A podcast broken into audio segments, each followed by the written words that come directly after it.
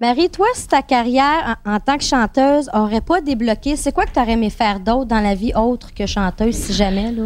Ça n'aurait pas C'est fonctionné. certain, c'est certain que j'aurais fait un métier où j'aurais eu à, à rencontrer des gens. J'ai besoin de ça. Et c'est probablement un métier. J'aurais choisi un métier d'aide, euh, d'aide euh, auprès des gens. L'idée d'aider les autres, Marie-Carmen porte ça en elle depuis longtemps. Elle l'évoquait même à l'émission Claire Lamarche au début des années 90. En 2000, elle quitte l'industrie de la musique pour devenir coopérante au Pérou. C'est difficile d'imaginer un changement de vie plus radical. Elle est passée de star adulée à une inconnue qui accompagne les plus démunis à des milliers de kilomètres de chez elle. C'est donc bien drôle, tu m'amènes à quelque part. Oui, j'ai envie de l'amener là. Retournons au Pérou. Je m'appelle Stéphane Leclerc, je suis animateur et chroniqueur culturel. Voici ma déclaration d'amour et mon enquête sur l'absence de l'une des chanteuses les plus populaires et talentueuses de l'histoire du Québec, Marie-Carmen. Vous écoutez le quatrième et dernier épisode de la série Balado Pourquoi Marie?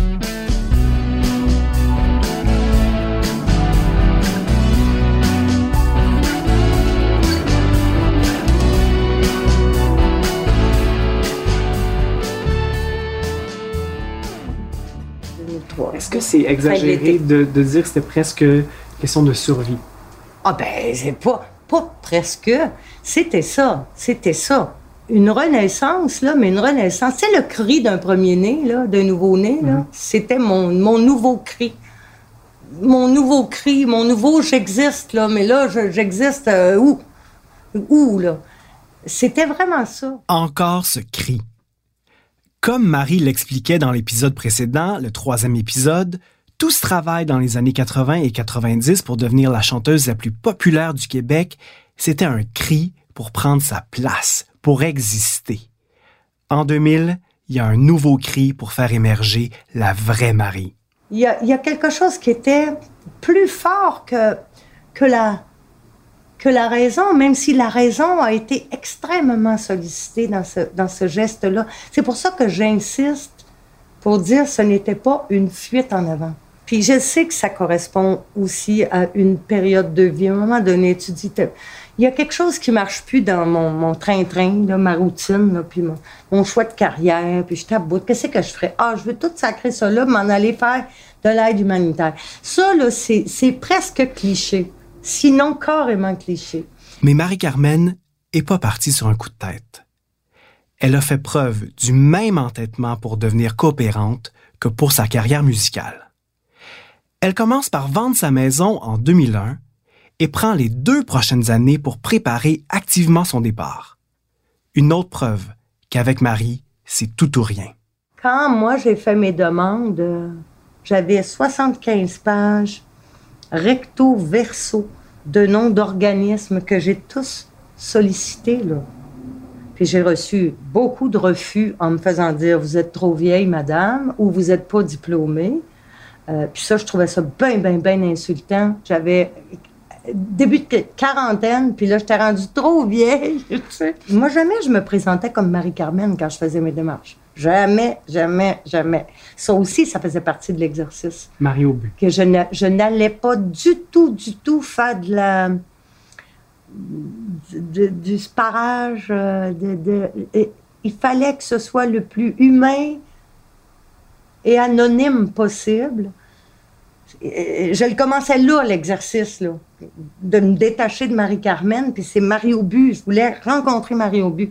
Donc, quand je me présentais à ces, ces organismes-là, donc quand je recevais un, ou un refus, je le prenais pas, tu sais, mais quand, je- quand on m'acceptait, c'était pas Marie-Carmen qu'on acceptait. C'était pas du, du flattage euh, pour mon ego, là. C'était comme, on, on vous veut, vous, parce qu'on a besoin de vous, puis on fait confiance.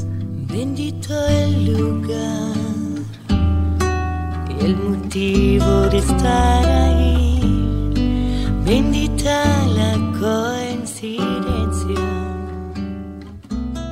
Après toutes ces démarches, Marie obtient une première proposition d'engagement humanitaire. Ah, C'était au Népal, des nonnes tibétaines qui étaient hébergés dans un endroit. Puis là, je me disais, ah, j'y pense, ça, ça peut être intéressant. Mais en même temps, tu sais, moi, j'avais appris l'espagnol, mais je me disais, bon, ça va être difficile. ça va être difficile. Après ça, Guatemala. Puis là, j'étais allée à des soirées d'information au Guatemala, mais là, il fallait ma job, là, on me demandait à moi d'aller déterrer des cadavres. je me disais, je déterre les miens, perso. Ça commence un peu dur. Non, c'était dur, c'était dur physiquement, c'était dur, ça aurait été dur pour... Tu sais, j'essayais de, de, réparer mes, mes, mes, blessures, puis tout. J'aurais été éprouvée beaucoup, beaucoup, beaucoup, mais en même temps, j'avais un intérêt profond et euh, une grande estime pour, pour ces organismes-là qui s'impliquaient dans des jobs, là, ouf. Puis c'était noble, tu sais, c'était très, très noble. Ça n'a rien à voir, là. Mon, mon mm. refus, c'était juste dire, je ne suis pas sûre, je, pense que je serais plus un fardeau que d'autres choses. Pas capable physiquement de faire ça. Puis je serais peut-être fort probablement pas capable psychologiquement d'aller d'aller faire un job comme ça. Elle reçoit finalement une offre pour le Pérou et quitte le Québec le 21 août 2003, quelques jours avant son 44e anniversaire. La première année, c'était un hogar. Hogar, ça veut dire un foyer, un refuge. Mais là, c'était un hogar. Sa, fonction à ce hogar-là, c'était d'être un petit hôpital. Donc, il y avait des gens malades. Il y avait un, pavillon, Los Positivos, avec des tuberculeux contagieux, des sidéens. Puis là-bas, c'était les exclus. Moi, c'était mes chouchous. C'était mes amours. Il y avait d'autres pavillons. Il y avait euh, une, petite bâtisse, c'était la pédiatrie, des petits bambins euh, malades. Il y avait des personnes âgées. Il y avait des gens en attente d'opération ou en convalescence. Euh, donc, toute la dynamique des personnes malades et beaucoup, beaucoup de gens exclus de leur propre famille, de, de, bon. Moi, cette, cette année-là, c'est grandiose. Tu m'as demandé tout à l'heure, que retiens-tu du Pérou? J'ai tellement de souvenirs, j'ai tellement de souvenirs, j'ai tellement de reconnaissance de ce qu'ils m'ont apporté à moi. Parce que moi, j'étais juste moi. J'aime pas le verbe aider dans ce cas-là, mais pas du tout. C'est accompagner, appuyer, marcher à côté. Mais aider, je trouve ça condescendant. Mais moi, je peux te dire que moi, je me relevais d'une période qui était très, très douloureuse. Puis j'ai travaillé très fort pour me préparer à aller à leur rencontre, mais à la rencontre de moi-même aussi. Tu comprends? Mais c'était mes seules attentes. Je me disais, bon, ben, j'espère que je vais être utile, parce que ça, c'était un mot qui était très important pour moi. Serais-je utile? Tu sais, ce que je vais pouvoir apporter? Mm. Et puis, j'ai reçu plus encore. Eux autres m'ont dit, et ils continuent de me le dire, parce que j'ai gardé beaucoup, beaucoup de liens avec des gens que, mm. que j'ai, euh, dont je me suis fait des, des, amis, là, tu sais, euh, que j'ai accompagnés là-bas. Mais la gratitude à mon égard, de leur part, puis ma gratitude, euh, c'est à l'infini. C'est immense ce que j'ai vécu là. C'est immense. C'est indescriptible. Je peux pas te le dire. Euh, je peux pas te le dire en quelques mots, en quelques minutes. C'est immense. Mais en tout cas, je porte ça. Hmm. Je le porte en moi. Pourquoi Marie sera de retour après cette courte pause? Le balado Pourquoi Marie vous donne envie d'écouter les chansons de Marie-Carmen? Rendez-vous sur cubmusique.ca. Cube Musique est enfin une plateforme de musique en ligne pour nous avec le Québec à cœur. Toute la musique d'ici et d'ailleurs, où que vous soyez, facilement en tout temps, cubmusique.ca. Allô Stéphane? Salut Marie-Hélène. Comment ça va? Ça va bien toi? Oui. Cette discussion donne l'idée à Marie-Hélène, la réalisatrice du balado, d'aller rencontrer l'autrice, compositrice, interprète et moitié du duo Les Sœurs Boulay, Stéphanie Boulay. Stéphanie Boulay, je trouve que ce serait vraiment intéressant de lui parler parce qu'elle commence à dire un peu partout euh, qu'avec la COVID, ça, elle se pose des questions face à, son travail, face à sa profession. Elle a déménagé euh, dans ma région, euh, à la campagne. Et euh, tu sais, elle a énormément de temps sur son jardin. A des poules, des abeilles, des chiens. et, euh, et je trouve que ce serait intéressant de lui parler non seulement de son amour pour Marie-Carmen, mais aussi de euh, peut-être, sans penser complètement à quitter la musique, mais voir ses réflexions face à, à ce monde-là, face au métier. Je pense que ça serait vraiment intéressant, d'autant plus que Stéphanie a déjà chanté sur scène avec Marie-Carmen. Est-ce qu'elles pondent toutes, là? Non, pas toutes. Les deux euh, en avant. Les deux en avant pondent, mais les deux en arrière pondent toutes. Stéphanie accueille Marie-Hélène chez elle, à la campagne, en Outaouais. Elle lui confie que Marie-Carmen a été sa première idole. J'ai des vidéos de, de ma soeur puis moi quand on était petites sur le balcon chez nous. On, et je connais, tu sais, j'ai genre 6 ans puis je connais toutes les paroles de tous les couplets puis je chante puis je comprends même pas qu'est-ce que je dis, mais je le dis avec l'aplomb qu'elle avait puis euh, ouais, Marie-Carmen c'est aussi le premier spectacle que j'ai vu de ma vie. C'était où? C'était à la salle de spectacle régionale euh, BD Chaleur de New Richmond. Et pendant le concert, elle, elle- elle descendait dans les allées. Puis elle m'a vue. J'étais un petit bout, là. Je devais avoir, euh, je sais pas, 7 ans peut-être. Puis elle m'a touché la joue en passant. Elle m'a comme, elle m'a vraiment regardé. Elle m'a comme enlignée. Elle m'a touché la joue. Puis j'ai encore ce moment-là. J'ai des frissons en en, en en parlant. J'ai encore ce moment-là imprégné dans ma mémoire de moi qui est comme Marie-Carmen m'a choisi. Elle m'a touché. Puis genre, je laverai plus jamais ma face de ma vie. Là. C'était, c'était un grand moment pour moi. Marie-Carmen, c'était irrévérencieux, c'était pop, c'était accrocheur. Puis je comprenais pas encore ce que ça voulait dire qu'être une femme euh, qui embrasse sa pluralité, une femme qui embrasse toutes ses facettes euh, de l'ombre à la lumière, justement. Je le comprenais pas. euh, c'était quoi être une sorcière, euh, sorcière d'un Ah d'un bon point de vue, là, à mon avis. Je, je- mes femmes préférées, ce sont des sorcières. Euh, Il y avait quelque chose de, de libre en elle, de femme fatale, tout en étant créatrice, tout en étant intelligente, en ayant un propos, euh, un propos bien ficelé, un, un propos mordant, un propos très très féministe pour l'époque aussi. Je le comprenais pas à ce moment-là, mais c'est en le réécoutant maintenant que je comprends toute la portée féministe de Marie-Carmen. Euh, ouais, je pense qu'elle est vraiment à l'origine euh, de la chanteuse que je suis devenue, mais que je savais pas encore que je voulais devenir finalement.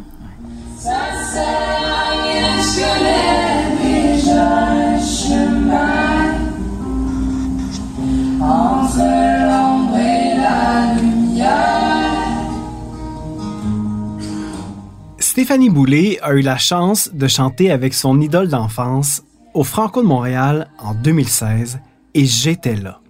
J'étais venu voir le spectacle de Safia Nolin. Vers la fin du spectacle, Safia se met à chanter Entre l'ombre et la lumière, le succès de Marie-Carmen. Et là, elle invite des amis à venir la joindre sur scène, dont les Sœurs Boulay. Et à la toute fin, qui arrive sur scène? Marie-Carmen pour chanter entre l'ombre et la lumière avec les autres. C'était complètement inattendu et c'était un choc de voir la complicité entre ces chanteuses-là.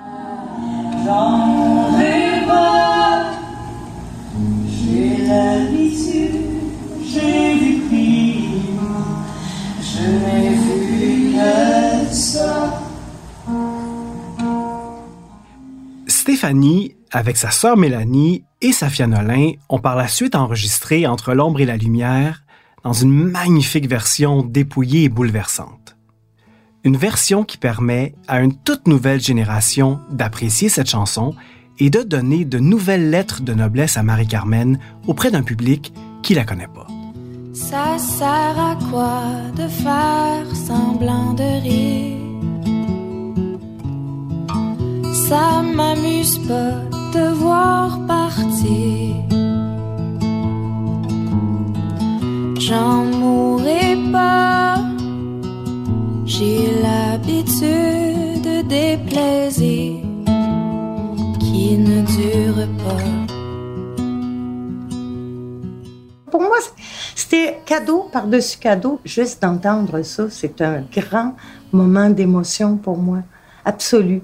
Moi, quand des jeunes générations comme ça nous disent, euh, ben vous, vous nous avez éclairés, vous nous avez inspirés, il y a, il y a une nourriture qu'on a laissée quelque part dans le cœur de, de ces, de ces futurs artistes-là qui étaient des enfants à l'époque. Ben là, on se fait dire ça, nous, euh, par des, des jeunes générations de femmes. Euh, on est tellement honorés, tellement honorés. Ça sert à rien, je connais déjà le chemin entre l'ombre et la lumière. J'ai jamais eu besoin qu'on me tienne la main quand j'ai eu à traverser le désert. La lune monte. Marie continue d'influencer Stéphanie Boulay, même dans ses réflexions professionnelles. C'est sûr qu'on est tous accros à la célébrité, en guillemets. On est tous accros aux applaudissements. Ben, en tout cas, peut-être pas tous, mais moi, je suis à quelque part accro à ça. La notoriété, la célébrité, je le vois un peu comme une drogue qui, sur le coup, euh, fait beaucoup de bien. Puis quand on m'en prive, j'ai un sevrage, en fait. Puis j'essaye de m'en garder loin aussi. C'est pour ça que je suis déménagée à la campagne, même avant que la COVID euh, fasse des ravages, mais j'essaie de, de garder mon équilibre mental depuis un bout de temps en me tenant loin des parties de vedettes, de, de tout ce qui est euh, l'effervescence un peu illusoire de, de, cette industrie-là. Moi, j'aime ça dans les spectacles, avoir l'impression qu'on partage quelque chose, puis que c'est pas juste nous qui shootons de l'énergie vers eux, mais eux qui... C'est pour ça que quand on, on joue, on fait attention, tu sais, comme on aime ça que les gens interagissent, on aime ça savoir ce que les gens pensent, on aime ça connaître, savoir à qui on a affaire, tu sais. Puis ça, ça m'a manqué aussi cet échange-là avec les gens. Mais même encore aujourd'hui, je ne sais pas c'est quoi ma position par rapport à ce métier-là. Parce que bien avant la COVID, je sentais que ce milieu-là était malade. On le voit en ce moment avec, euh, avec les vagues de dénonciation. Euh, c'est un métier qui m'a rendu malade aussi par le passé. C'est un métier que j'adore et que je déteste en même temps.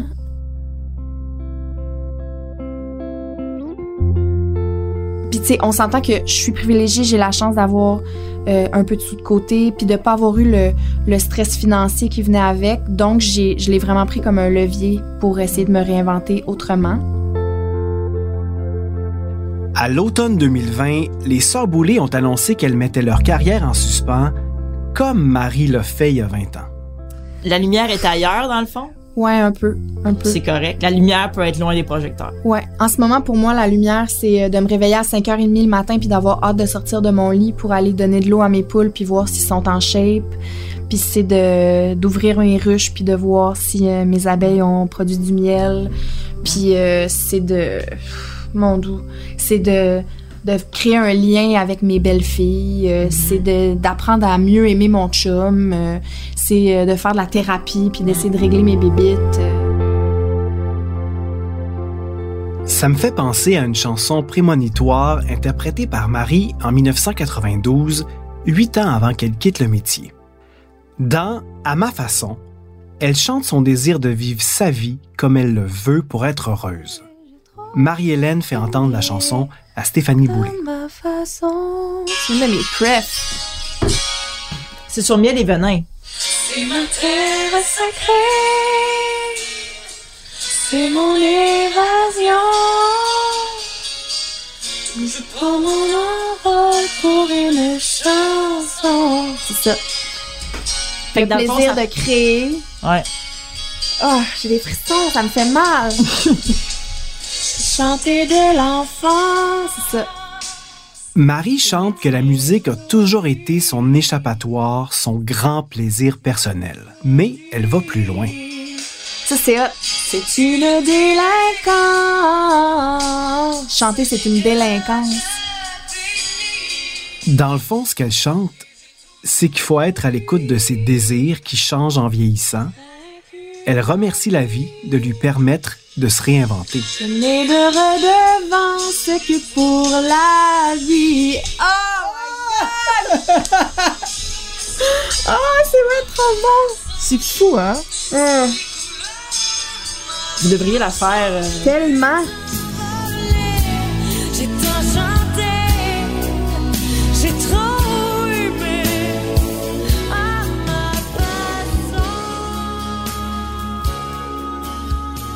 C'est au Pérou que Marie-Carmen se réinvente, qu'elle fabrique une ville à sa façon pour reprendre les paroles de sa chanson.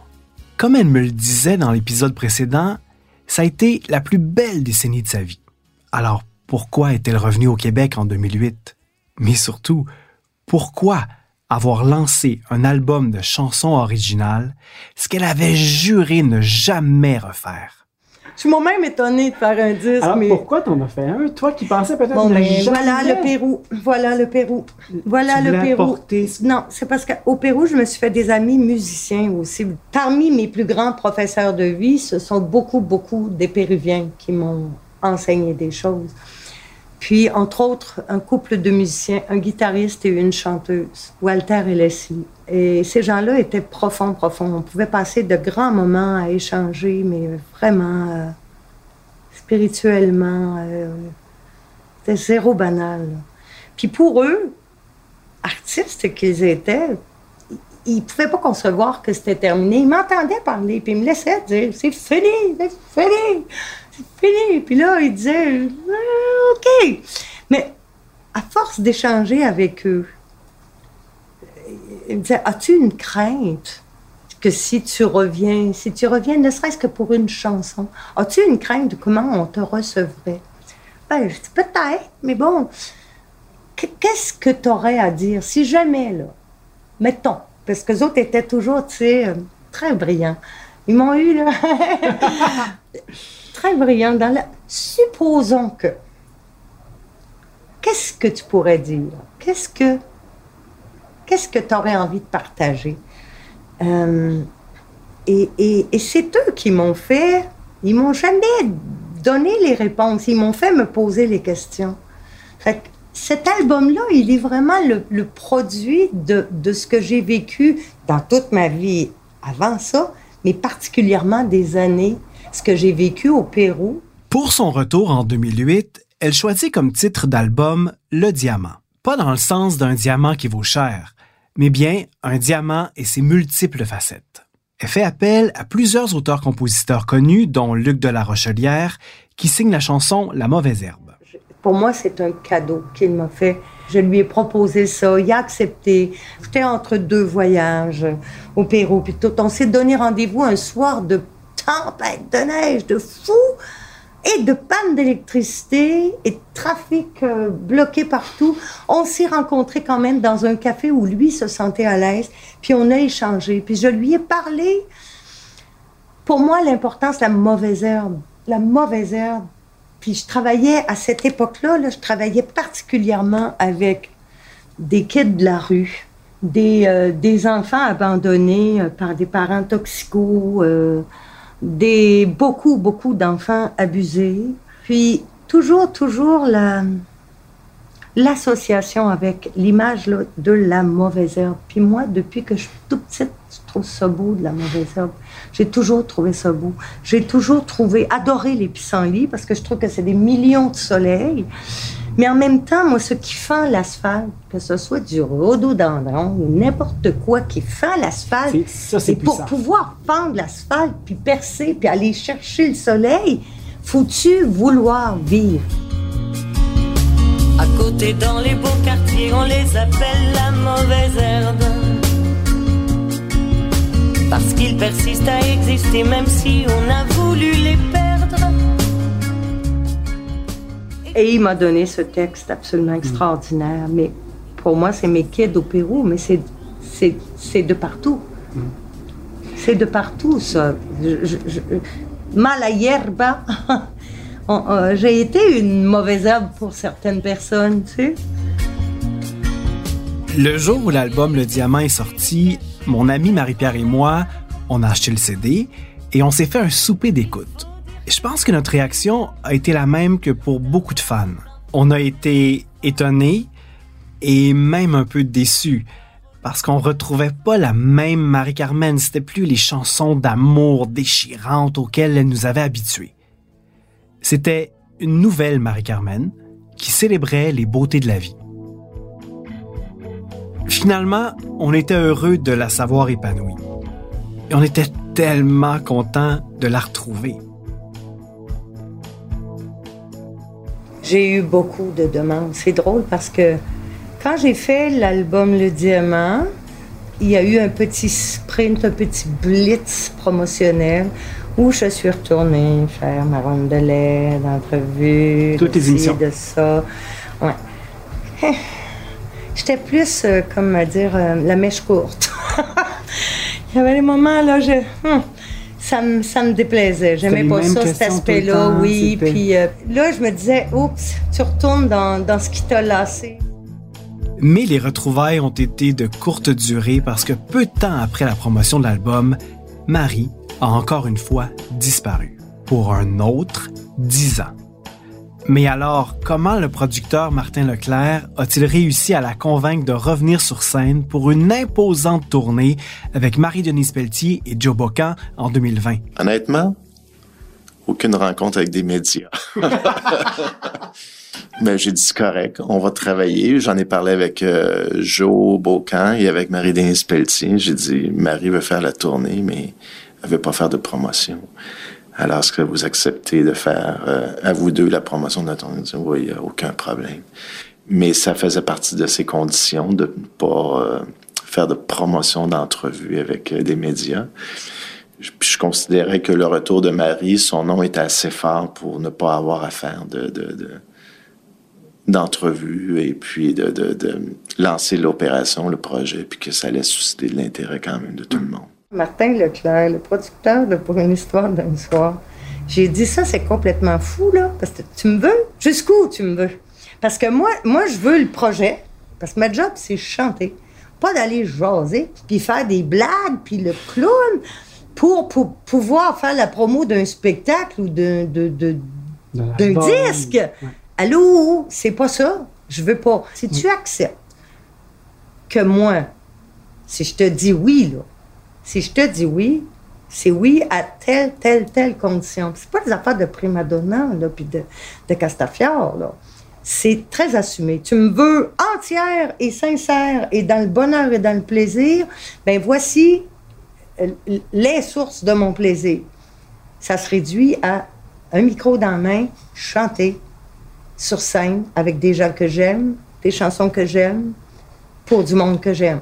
That's it. Le producteur Martin Leclerc est convaincu que les artistes comme Marie-Carmen ont leur place dans l'industrie.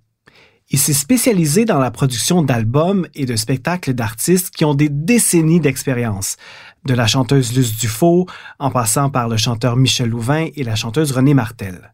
Il voit bien qu'il y a un public au rendez-vous qui en redemande. Mais souvent, peut-être le cas des radios, surtout, euh, et souvent leur cible d'âge, c'est les 25-30 ans. Et puis, ils pensent qu'en ciblant les 25-30 ans, au niveau des agences de publicité, ils vont pouvoir faire des placements de produits, vendre de la publicité, tout ça. Alors qu'on oublie souvent les 50, 55, 60, 70. Et il faut pas se le cacher. Au Québec, la population euh, non active, je pense, représente même plus que 40% de personnes retraitées qui ont de l'argent, qui peuvent faire des loisirs, qui peuvent avoir des spectacles. Et puis, c'est une euh, clientèle qui est souvent négligée. Puis souvent, les diffuseurs euh, partent à rire quand je leur amène un projet. Puis au, au final, ben ils voient que les salles sont pleines. Puis on a une bonne collaboration au niveau des projets qu'on leur euh, soumet ou qu'on leur présente. Voir Marie-Carmen, Marie-Denise Pelletier et Joe Bocan réunis dans un même spectacle, ça fait tout un effet. Toutes les trois, on, on a eu bien des années, puis bien des décennies là, pour relativiser. On a connu des heures de gloire, mais euh, effrayantes, là, tu sais. En même temps, des périodes plus creuses. Euh, puis chacune, dans sa vie personnelle, dans son parcours propre, a vécu des périodes très sombres aussi. Nous sommes toutes les trois, début soixantaine, belles, assumées, fortes, en santé, en santé, mentale, physique, vocale aussi. Euh, on est victorieuse. C'est pas, ça n'a rien à voir avec l'ego. On est victorieuse de notre parcours. Puis là, ben ça, c'est la rencontre de trois, de trois victoires, là, tu sais. C'est c'est ce mélange d'expérience avec cette envie d'être encore là après toutes ces années-là. La chanteuse Marie-Denise Pelletier. Je pense que c'est un mélange de tout ça qui fait qu'on se dit, hey, les filles, c'est précieux. Parce que quand tu as 20 ans, tu veux prouver à tout le monde que tu es là et tu pas conscient du temps qui passe. Mais à 60 ans, tu te dis, hey, c'est un privilège. On est là encore et les gens sont encore au rendez-vous. Alors peut-être que on est plus consciente de notre chance et du fait qu'on puisse faire ce métier qu'on aime par-dessus tout encore. Mais c'est sûr que c'est un métier qui est pas facile, puis il y en a beaucoup qui ont abandonné en chemin. Puis il faut savoir aussi se s'aller s'aérer les esprits, aller voir ailleurs qui nous sommes. Je dirais, je reprends la, phrase de Marie qui disait ça. Euh, c'est important de, vivre. Parce que quand tu es tout le temps sur scène, toujours, toujours, toujours, euh, à un moment donné, tu plus rien à raconter. Il faut aller vivre, il faut aller euh, expérimenter la vie, vivre des choses pour avoir des choses à raconter. Alors, c'est peut-être ça aussi, euh, notre parcours de nous trois fait en sorte qu'on a des choses à raconter. tu sais. Et, euh, mais c'est vrai que c'est rare.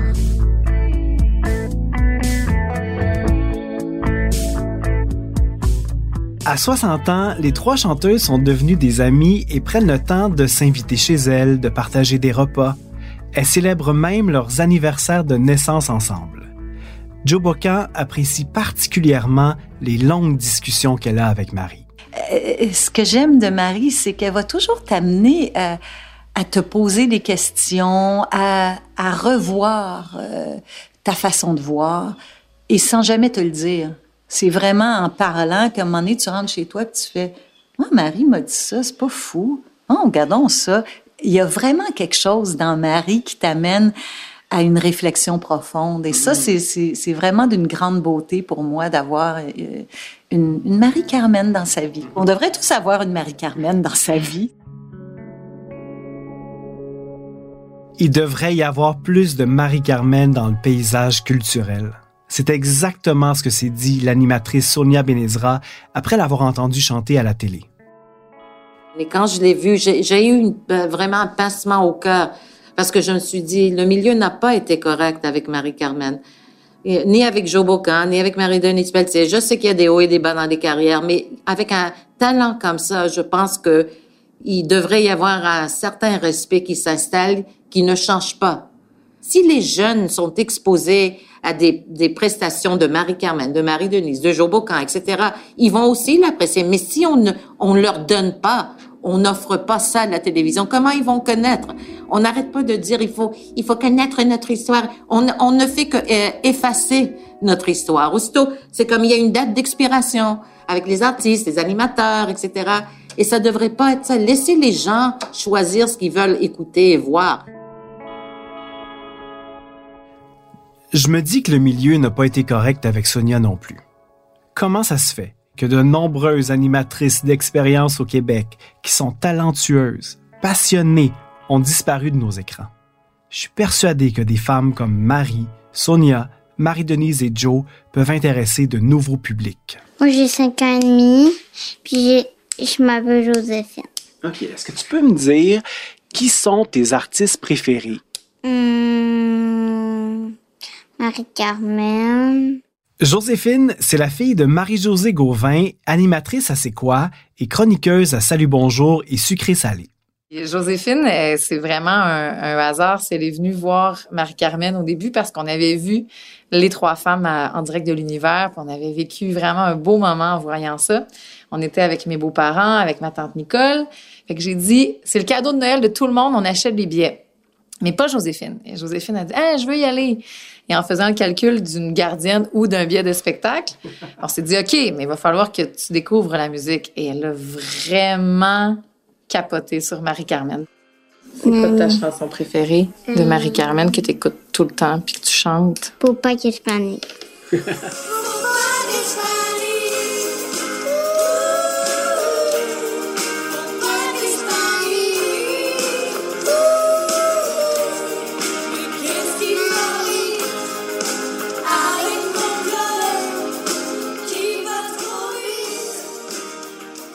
La soixantaine de Marie-Carmen s'annonce comme une décennie de projets. déjà, il y a quelque chose qui se pointe, qui, a commencé à germer en moi. Euh, puis, il va y avoir un après. euh, un après pour une histoire d'un soir. Là, je peux juste te dire ça. Puis ça, tu es le seul à qui je le dis, puis je te dis juste ça. Et c'est comme ça, après trois heures de discussion intime, que mon entrevue avec Marie-Carmen prend fin.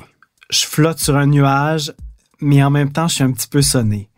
Trois heures à regarder Marie dans les yeux, trois heures à se faire regarder dans les yeux par Marie, c'est quelque chose. Je comprends mieux ce que Stéphanie Boulay veut dire quand elle qualifie affectueusement Marie de sorcière. Quand je dis que c'est une sorcière, je l'ai déjà, j'ai déjà assisté à un moment où elle et un chanteur populaire connu, qui était dans une époque un peu arrogant, euh, ils se sont rencontrés, ils se sont comme présentés. Puis le chanteur a été comme un petit peu euh, condescendant avec elle. La façon, il riait un peu, tu sais, oh Marie-Carmen, hein, hein. Puis elle a juste regardé, puis elle a fait Toi là, je te vois. Je te vois. Puis elle est partie. J'ai fait genre, le sang m'a descendu dans le corps. Je me suis dit, si Marie-Carmen m'avait dit ça, j'irais faire une thérapie right away. J'en fais déjà une anyway. mais genre, J'étais comme, je m'en irais, là, je partirais à pied, puis je m'en irais direct me chercher de l'aide psychologique. C'était tellement pur, vrai. Juste comme, je te vois. Tu peux pas m'en passer une petite vite, mon gars, là. Je le sais, t'es qui. C'était tellement puissant. Marie me laisse en me révélant le mot qui guide ses décisions depuis un certain temps. La pertinence. Moi, j'ai pris conscience que ce mot-là importait. Dans mes choix de vie, il n'y a rien qui va être fait sans que ce soit pertinent. Donc, ce que je suis en train de vivre là, je l'ai préparé quelques années dans la fin de ma cinquantaine, tu comprends? Donc, il est présent, ce mot-là et cette volonté-là, que mes choix soient pertinents, que ce dans quoi je m'enligne, je m'embarque, que ce soit pertinent, la pertinence des choix.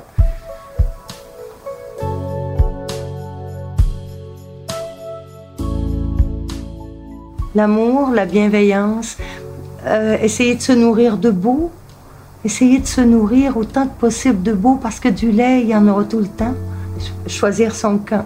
Moi, le mien, il est choisi, ça fait longtemps. Je veux du beau. Je veux du, je veux du lumineux. Merci pour ce moment-là. Merci à Merci toi. pour ce beau moment de Lumineux partage. toi-même. lumineux toi-même.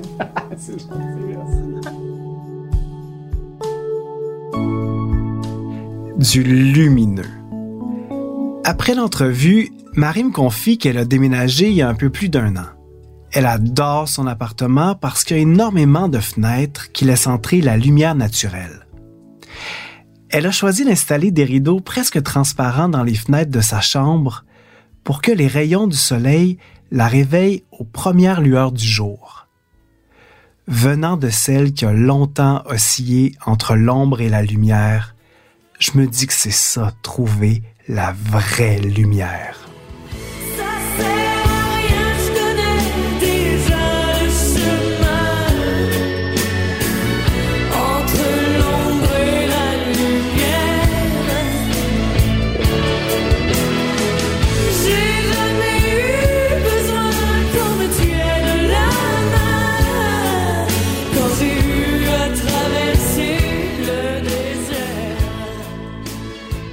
Je m'appelle Stéphane Leclerc. C'est moi qui ai eu l'idée de la série Pourquoi Marie et qui l'a scénarisée. Merci Marie-Carmen pour ta confiance et pour le pot de sauce à spaghetti que tu m'as donné. Si on m'avait dit à 8 ans que je passerais un après-midi avec mon idole à jaser, je l'aurais jamais cru. Merci aussi à Magali Rancourt et Michel Poirier pour leur soutien. Un merci très spécial à Émilie Perrault qui a eu l'idée originale de Pourquoi Julie et qui nous a encouragés à aller de l'avant avec cette série. Pourquoi Marie n'aurait pas été possible sans le talent des personnes suivantes? Marie-Hélène Frenette-Assad, réalisation, montage et musique originale. Élodie Gagnon, productrice déléguée. Mylène Ferron, productrice exécutive. Mathieu et Marco du studio Bulldog, enregistrement et mixage. Pourquoi Marie est une production du studio de balado Récréation en collaboration avec Cube Radio. N'hésitez pas à faire connaître la série Pourquoi Marie en partageant votre enthousiasme sur vos réseaux sociaux. Merci d'avoir été à l'écoute.